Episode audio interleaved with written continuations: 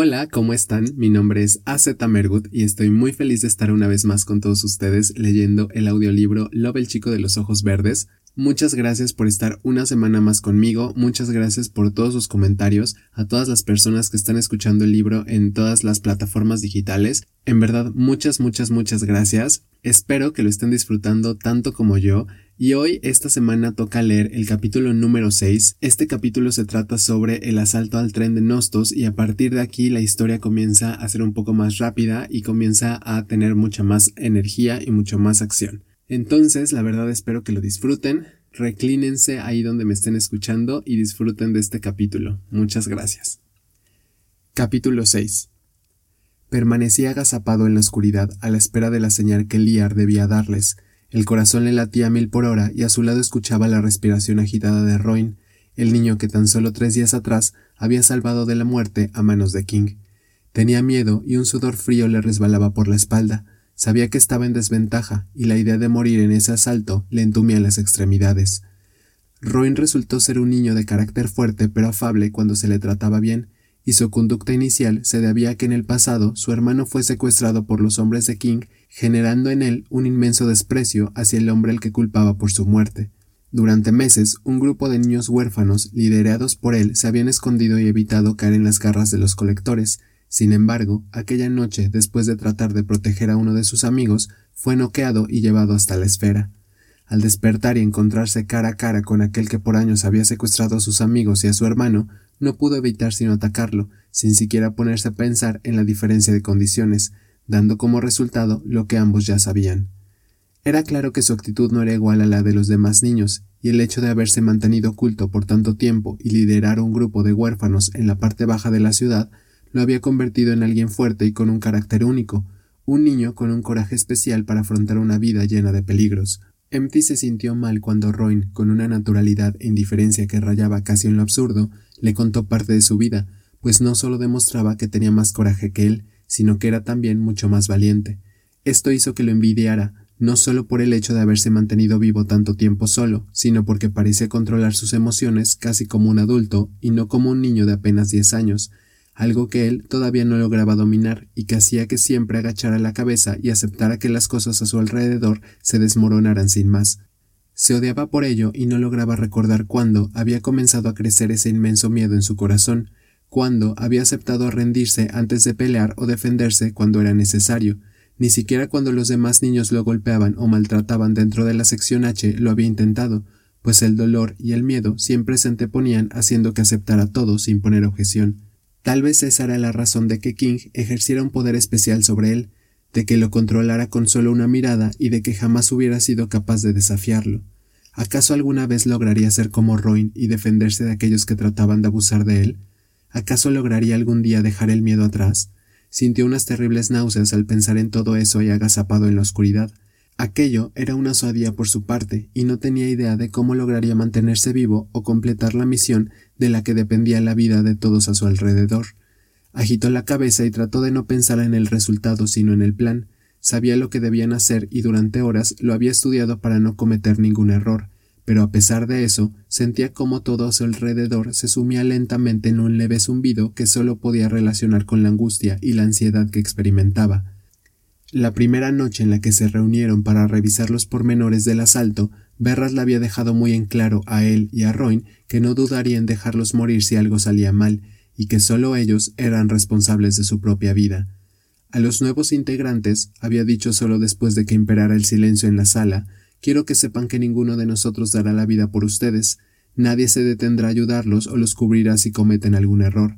Allá afuera todos estamos solos, y cada uno responde por su vida y la de nadie más.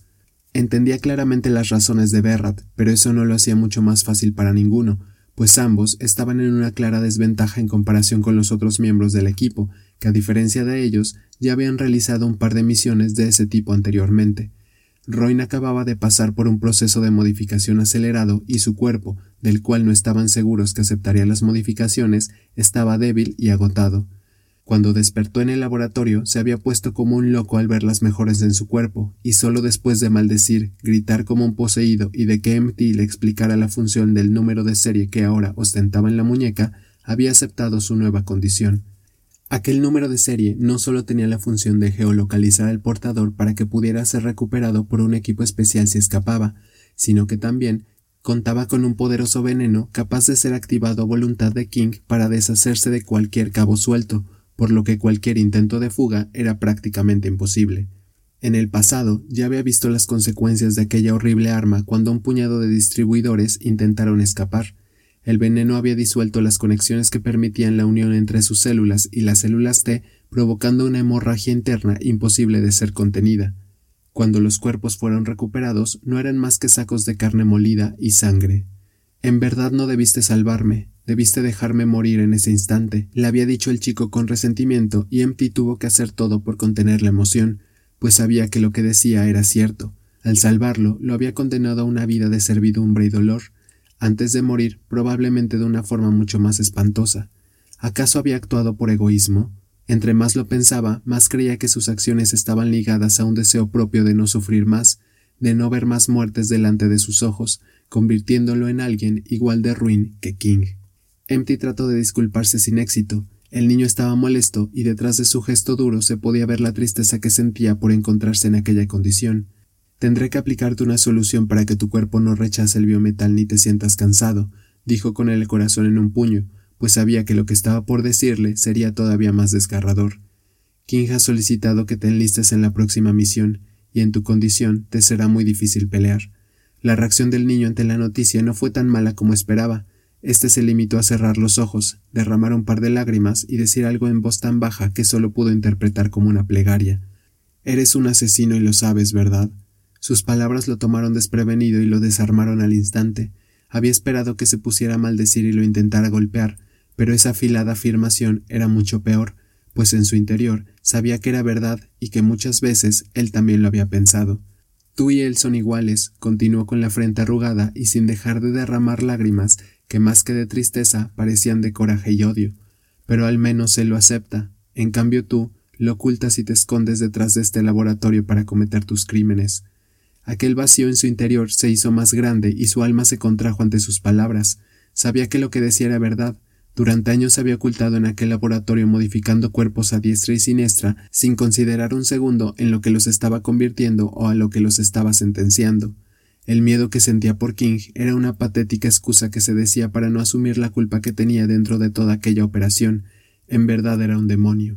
Vacío. Berrat los había recibido molesto una hora más tarde en una vieja sala de conferencias en la parte sur de la sección M, donde muy pocas veces había estado, y que lo hacía sentir como si se estuviera listando para ir a la guerra.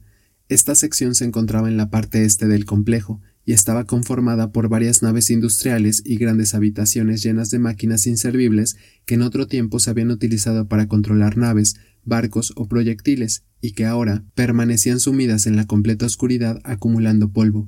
Las mismas paredes que decoraban todo el complejo y lo hacían un inmenso laberinto estaban sucias y desgastadas, y el olor a orina y sangre lo impregnaba todo. Aquel era un lugar deprimente y oscuro donde el sol jamás se colaba por ningún sitio, y solo unas luces a punto de morir iluminaban pobremente cada habitación. El mor reptaba por los pasillos libremente y la humedad del mar salpicaba cada espacio con goteras, confiriéndole al lugar un aspecto triste y de abandono total. En cuanto entraron en aquella habitación, todas las miradas se posaron sobre ellos llenas de rechazo y malestar, pero ninguno de los muchachos se atrevió a hacer un solo movimiento. Sabía que lo odiaban y que ninguno estaba conforme con la decisión de que se uniera a la misión. Sin embargo, parecía que el miedo a las represalias por parte de su jefe o de King podía más y los mantenía a raya. Un leve siseo se elevó desde la parte delantera y llegó hasta él como una estocada. Odiaba esa palabra y por más que lo intentaba, no podía evitar que lo lastimara. Era un recordatorio de lo que en verdad se había convertido. Suficiente, dijo Berrat, y el murmullo se detuvo. El muchacho permanecía recargado en una pared y solo parecía esperarlos a ellos. La misión que nos fue encomendada es de rango A, que para aquellos que no lo sepan significa que es tan peligrosa como importante. Continuó situándose al frente de todos los presentes con una mirada inquisitiva, y tendrá lugar en la tercera noche a partir de hoy. Como saben, un nuevo recluta y el jefe de la sección T nos acompañarán, y no solo eso, dijo impregnando cada palabra con una nota especial que no logró identificar, sino que por órdenes de King, ambos estarán al frente del equipo de extracción.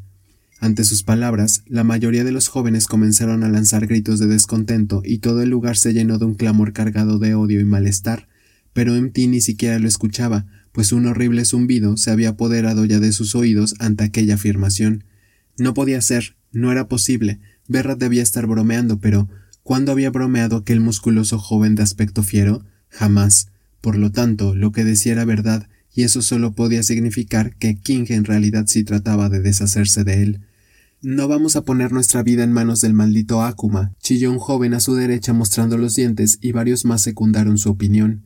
Ya tenemos suficiente con tener que estar en la misma habitación que esa puta escoria, gritó otro muchacho de cabello rapado mientras escupía cerca de donde se encontraba. Roin se mantuvo quieto, pero su expresión delataba el malestar que sentía y la realidad a la que estaba por enfrentarse. Cualquiera que no esté de acuerdo con esta decisión, dijo Berrat alzando la voz y sobreponiéndose al escándalo, es libre de hablarla con King directamente. De inmediato, el clamor se transformó en un leve murmullo que se diluyó un segundo después hasta desaparecer sin dejar rastro. Era claro el temor que infundía King en cada uno de ellos. Eso pensé, dijo Berrat retomando el control de la sesión y lanzándole una mirada asesina a MT. Ahora bien, para muchos de ustedes esta será su tercera o cuarta misión de clase A, y saben que no me gustan las preocupaciones, que no acepto estupideces y que los errores se pagan con la ley de la sección M. Hombre herido es hombre olvidado. La frialdad de sus palabras le helaron la sangre, pero parecía ser el único, pues todos a su alrededor asentían sin siquiera dudarlo. Aquellos niños que estaban jugando a ser soldados parecían no entender que su vida estaba siendo tomada como la vida de un simple gusano y que al aceptarlo estaban perdiendo todo el valor que podían llegar a tener. El discurso de Berrat continuó de la misma forma, frío y concreto, explicándoles en dónde se llevaría a cabo el asalto y el tiempo del que dispondrían antes de que el equipo militar, que seguramente Nostos contrataría, llegara y lo que debía ocurrir una vez que lo hicieran. Una de las desventajas a las que se enfrentarían desde el inicio sería el primer círculo de seguridad que sería activado en cuanto estuvieran sobre el tren y que desplegaría un arsenal de pequeños drones inteligentes llamados avispas, que atacarían sin cesar hasta que los militares llegaran. Esa sería la primera tarea del equipo Holcat, o equipo de combate, formar un círculo de protección para que el equipo encargado de perforar el blindaje, llamado Batab, pudiera trabajar de forma segura. Aquella parte, según Berrat, sería la más sencilla de todas, pues una vez dentro del tren tendrían que enfrentarse a lo desconocido, pues en la información obtenida por King no se detallaba el tipo de seguridad con la que contarían los vagones y en el pasado ya se habían enfrentado a todo, desde drones, veneno, campos magnéticos y eléctricos e incluso soldados. La tarea de neutralizar la seguridad interior también estaría a cargo del equipo Holcat, que una vez hubiera una oportunidad entrarían en los vagones para desarmar al enemigo junto al equipo de asalto. El equipo NACOM o de recolección y que era el equipo en donde ambos se encontraban tenía dos tareas importantes servir de apoyo para el equipo de combate fuera del tren y de asegurar el cargamento robado para que pudieran escapar. Para ello contarían con un pequeño tren situado en la parte trasera, que una vez estuviera cerca de la desviación que llevaba a la esfera, los llevaría sanos y salvos hasta la base militar, eludiendo así a los militares que para ese momento probablemente estarían llegando. Aquí tendremos un problema, explicó Berrat sombrío mientras les mostraba un diagrama. Como pueden ver, el tren consta de seis vagones, cuatro de ellos conectados entre sí y dos más aislados del resto. Para lograr el éxito de la misión debemos entrar en el vagón número uno y en el número cuatro, por lo que esta vez estaremos divididos en dos grupos. El descontento y malestar brilló en el rostro de los mercenarios, aquella idea no les gustaba. De igual manera, continuó, y por sus ojos pasó el descontento y la ansiedad, y por órdenes de King, solo el jefe de la sección T y Roin podrán sustraer el contenido del primer vagón. Un silencio aplastante llenó toda la habitación, tan denso que podía cortarse con un cuchillo. Aquello era una locura. No solo los estaba mandando a una misión de la que no podrían escapar, sino que también les pedía algo imposible. Esa era una misión suicida, no solo para MT y el niño, sino para toda la sección M. ¿Qué pasa si fallan? preguntó el chico rapado claramente molesto. Berrat le dirigió una mirada que llevaba implícita una advertencia y después sentenció todos moriremos. King no aceptará que falte el contenido del primer vagón. Es decir, nuestra vida está en manos del jefe de la sección T, una vez más. Frío. Nada. No sentía nada porque todo su cuerpo estaba entumido de pies a cabeza como si le acabaran de lanzar un balde de agua helada. ¿Qué había dicho Berrat?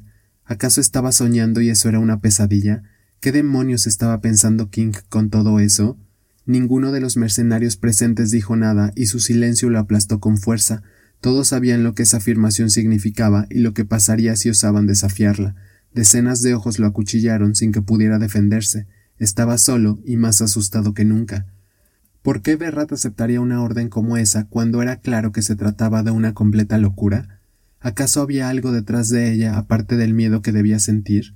Todo le daba vueltas y por más que trataba, se resistía a aceptar la gravedad de las palabras del jefe de la sección M. Quería salir corriendo de aquel lugar y esconderse en un sitio oscuro y aislado.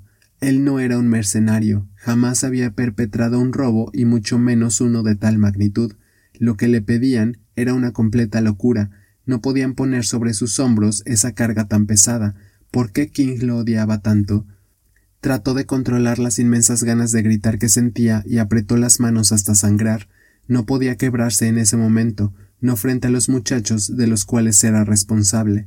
La sonrisa macabra del rey brilló en su memoria haciéndolo temblar, en sus manos había puesto la vida de más de veinte jóvenes, y sólo de él dependía que vivieran o no.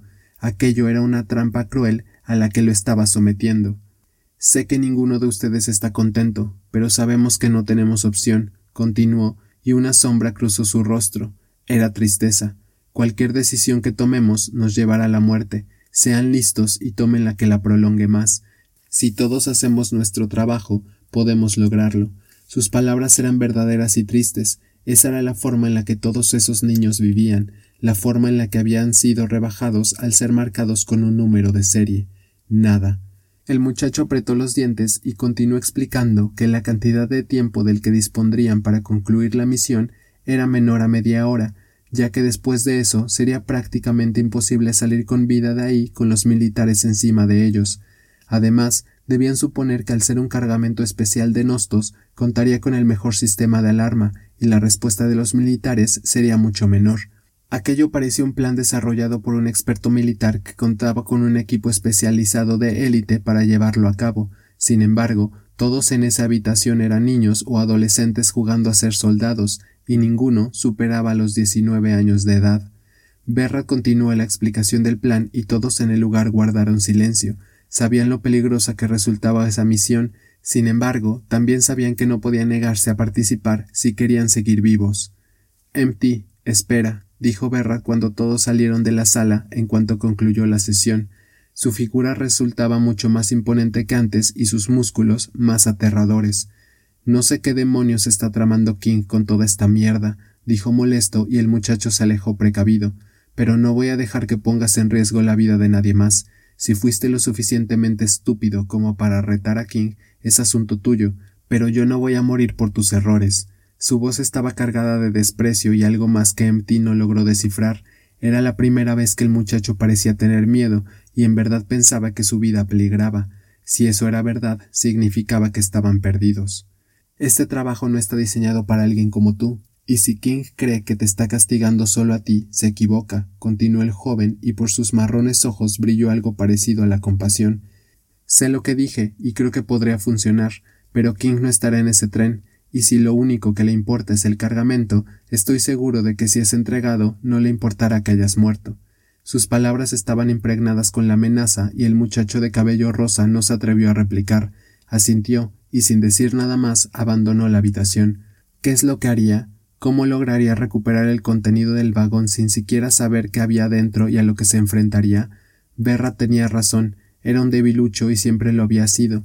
Estaba seguro de que pesaba y medía menos que cualquier chico de su edad y que era por lo menos la mitad de fuerte que cualquiera dentro de la sección M. Aquella misión era suicida.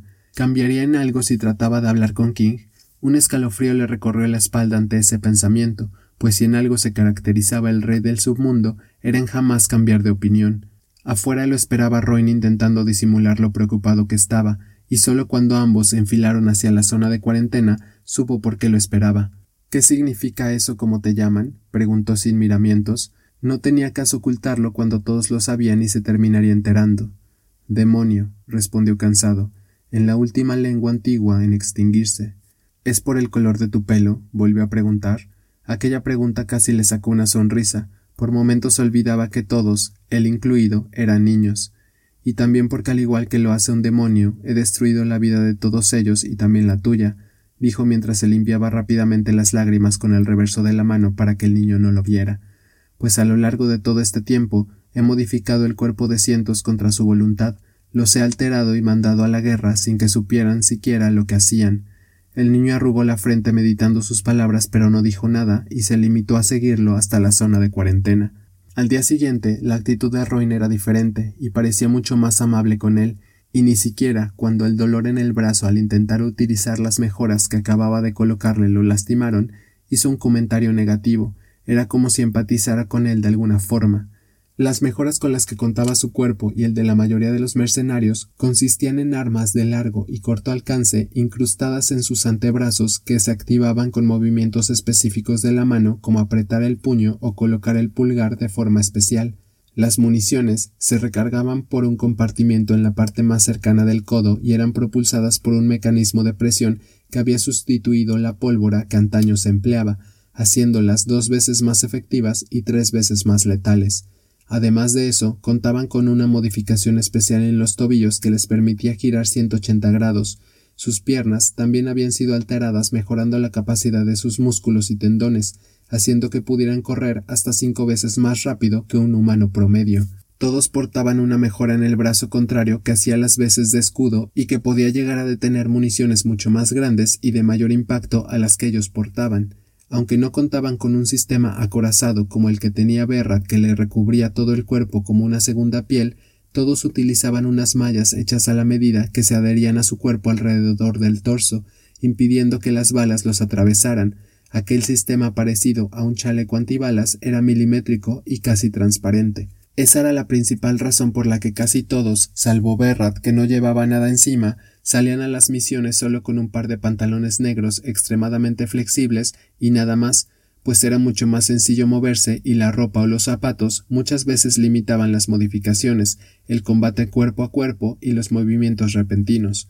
Durante los siguientes dos días, el jefe de la sección M se encargó de prepararlos lo mejor que pudo, y solo cuando llegó el día del asalto los dejó descansar.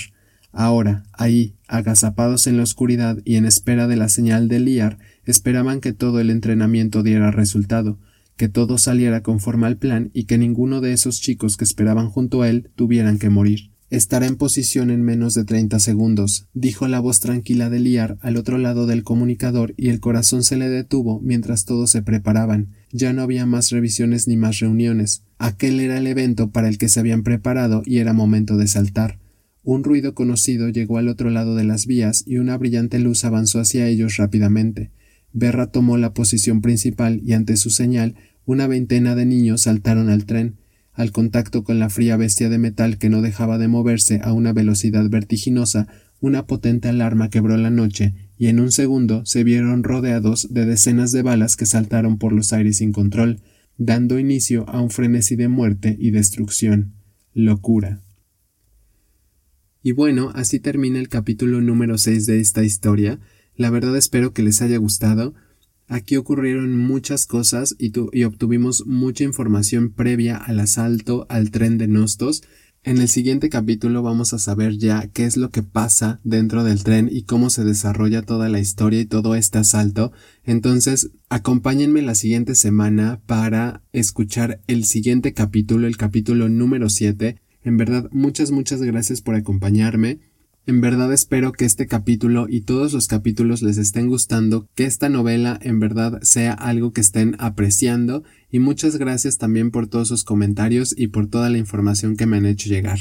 En verdad para mí ha sido un placer estar una semana más con todos ustedes. En verdad les mando toda la mejor vibra del mundo Muchas gracias por estar aquí una vez más. Nos vemos la siguiente semana para leer el capítulo número 7. Les deseo lo mejor hoy y siempre. Adiós.